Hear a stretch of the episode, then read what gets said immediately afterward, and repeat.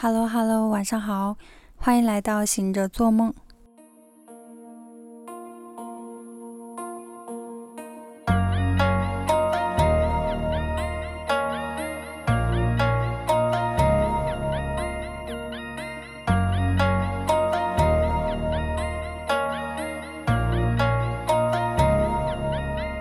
Are you insane like me? Been in pain like me? Bought a hundred dollar bottle of champagne like me?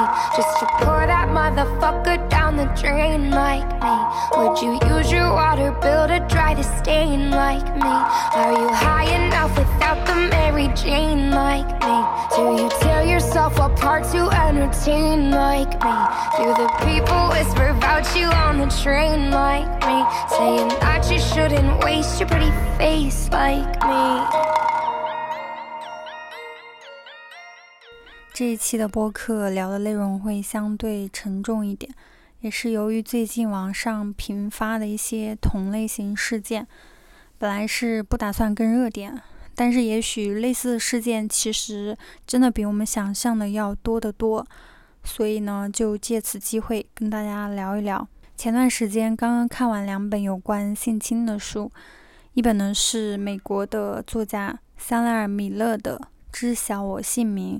另外一本就是台湾作家林奕涵的《房思琪的乐园》，其中我在读到后者的时候是相当难受，那种痛苦让我很难开口讲关于这本书的任何一个字，也不敢再读第二遍。所以我在这里了，重点想聊一聊第一本书，以及结合这本书，嗯，带给我的一些感悟。知晓我姓名这本书的作者是香奈儿·米勒，因为妈妈是中国人，所以她也有一个中文名字叫张小夏。整本书讲的是她在某一次喝醉酒之后被人性侵，受到严重人身和精神的伤害，然后她选择勇敢地站出来，公开自己的经历，起诉这个施暴者，在这个艰辛而漫长过程当中，努力讨回公道的一系列的过程。虽然最终施暴者只是被判处了六个月的有期徒刑，但是米勒的勇敢和正义是值得所有人敬佩的。在刚开始读这本书之前，我还在想，为什么这本书名字要这么翻译？因为它英文名字叫《Know My Name》。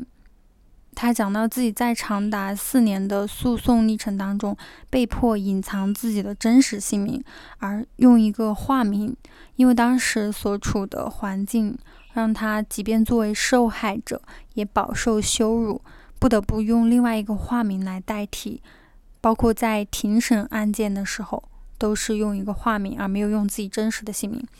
整本书的文字是非常的优美。表达呢也相对克制，所以我们读起来会相对顺利，也比较流畅。但同时也能从这种顺利当中让情绪自然的升起，比如说感到愤怒、羞愧，还有绝望。一直以来，让受害者讲出自己的故事，就已经是一件极其艰难的事情。光是说出被性侵，承认被性侵。就已经是耗尽了他们的所有的勇气了。文章当中，米勒也是一样的。刚开始，警察在警察和护士在协助他检查，明确这就是一起性侵案件的时候，他自己还是处于一种极力回避的状态，不愿意承认自己遭受了这样的事件。我在想，其实很多时候，很多人连说出“性侵”这两个字。都觉得是做了一件羞耻的事，更何况是承认自己经历了这样一种暴力的掠夺呢？另外，很多曾经公开自己受到伤害的人，不但得不到相应的理解，反而会引来大量的指责和质疑。这种指责和质疑的声音远远多过于他们所受到的理解的声音，这也是导致后来的受害者不再敢公开承认自己被伤害经历的原因。也许只是出于一种自保，在我们的大环境当中，仍然会有很多的大量的完美受害者的心理存在。就是只要这个受害者不完美，那么就会有声音出来指责他，仿佛他就应该承受这一切伤害。而这个时候，对这种施暴者的质疑却消失了。我们不会去问施暴者，他们为什么要这样做，凭什么这么做。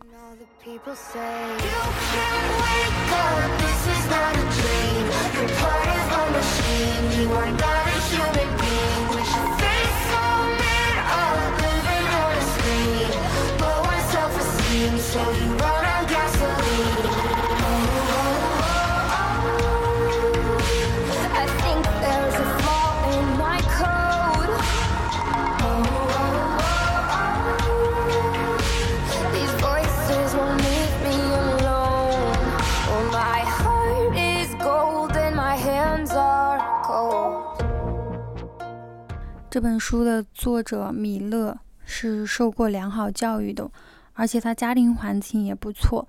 爸爸是美国的心理医生，而妈妈是一名作家，自己也是多才多艺。即便如此，那些指责声音还是会因为他在聚会上喝了酒而责骂他，说他根本就不应该喝醉，甚至还有人因为。对他实施性侵的是一名有着众多头衔的优秀小伙，而同情这个小伙子，说他的前途被我们作者给毁了。当然，这里的优秀是必须要打上引号的。很多人在说出对受害者指责话语的时候，也许并没有意识到，这是一种应该摒弃的完美受害者的心理在作祟。长期以来，我们的社会环境对女性的规避。就是有很多，就像香奈儿、米勒在书中写到的，他们这里指的是男孩们不被要求遵守规则，而对女性来说，则有无数的必须遵守的规则：盖好你的饮料，紧跟着别人，不要穿短裙。他们的行为是不变的常量，而我们是被期待改变的变量。什么时候进行全面防御和管理成了我们的工作？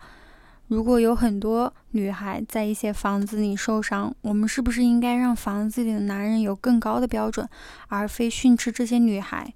为什么人们觉得晕倒比用手指侵犯晕倒的人的行为更应该受到谴责呢？如果我们继续持有这种完美受害者的心理，默认接受这一套社会规训法则。就是等于在纵容这些施暴者，而在体力上不占优势、受到性别歧视的女性，也就不再可能获得自由和平等。就拿喝酒来说吧，喝醉了可以成为男性凶手为犯罪找的借口，却要成为女性受害者被害的起因。也许我们真的是时候丢掉那一套完美受害者的心理，以及惯用的。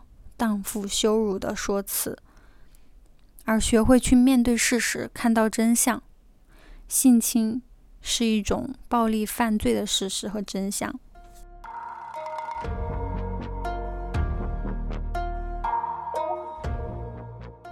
在米勒长达四年多的和施暴者斗争的庭审案当中。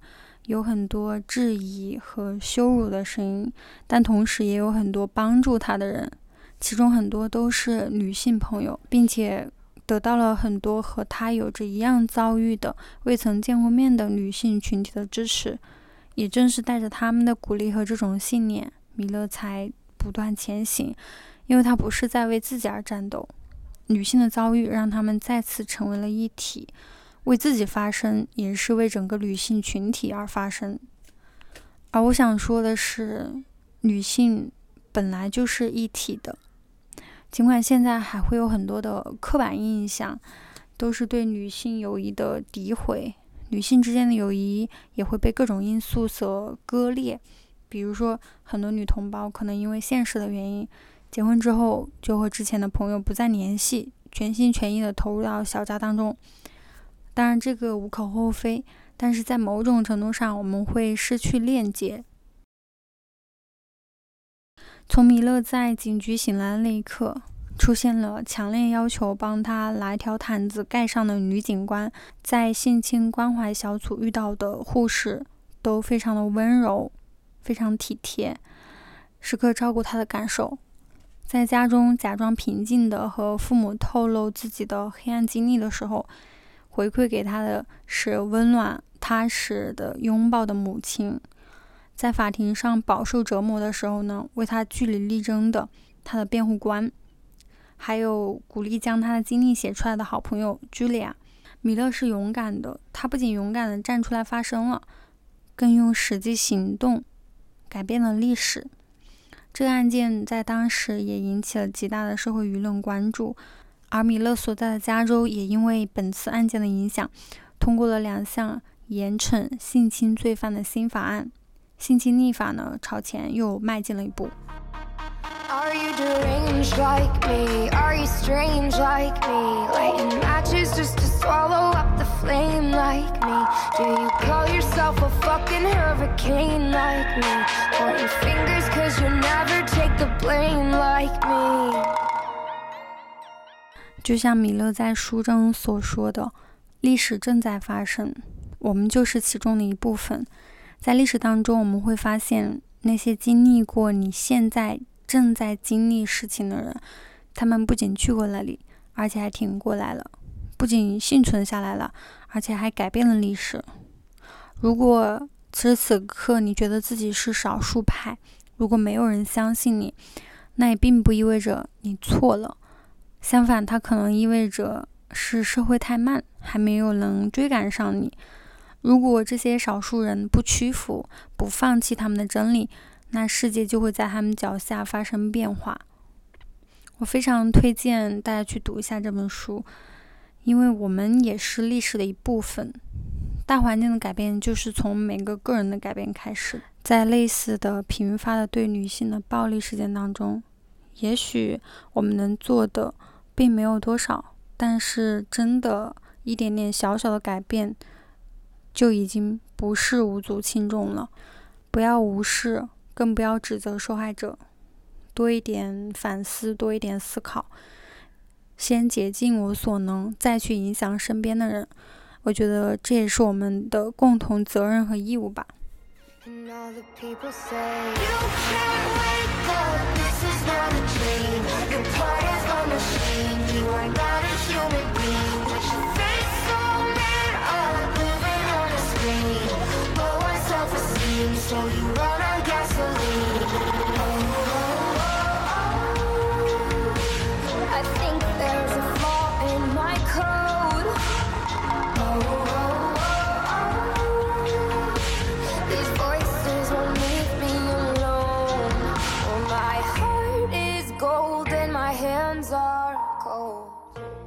好了，那这一期的闲聊就先聊到这儿。最近会到外地出差一趟，祝自己玩的开心。我们下期再见吧，拜拜。